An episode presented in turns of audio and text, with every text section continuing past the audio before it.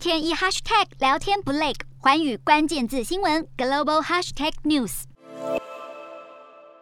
在十五分钟的视讯演说，泽伦斯基首先感谢日本是第一个站出来制裁俄罗斯的亚洲国家。另外提到联合国安理会无所作为，示警已接获消息，俄军准备使用沙林武器攻击，接下来更可能使用化武。包含首相岸田文雄、参众两院议长和议员等，共有五百人出席。泽伦斯基与毕后，全体更起立鼓掌近一分钟。而视讯日本国会之前，泽伦斯基才对意大利朝野议员远端演说。泽文斯基强调，乌克兰是分隔俄军与欧洲一道野蛮人无法通过的墙，捍卫民主价值之外，还有这项贡献。泽文斯基呼吁意大利扩大制裁俄罗斯，特别是石油、天然气，都是变相助长普丁的暴行。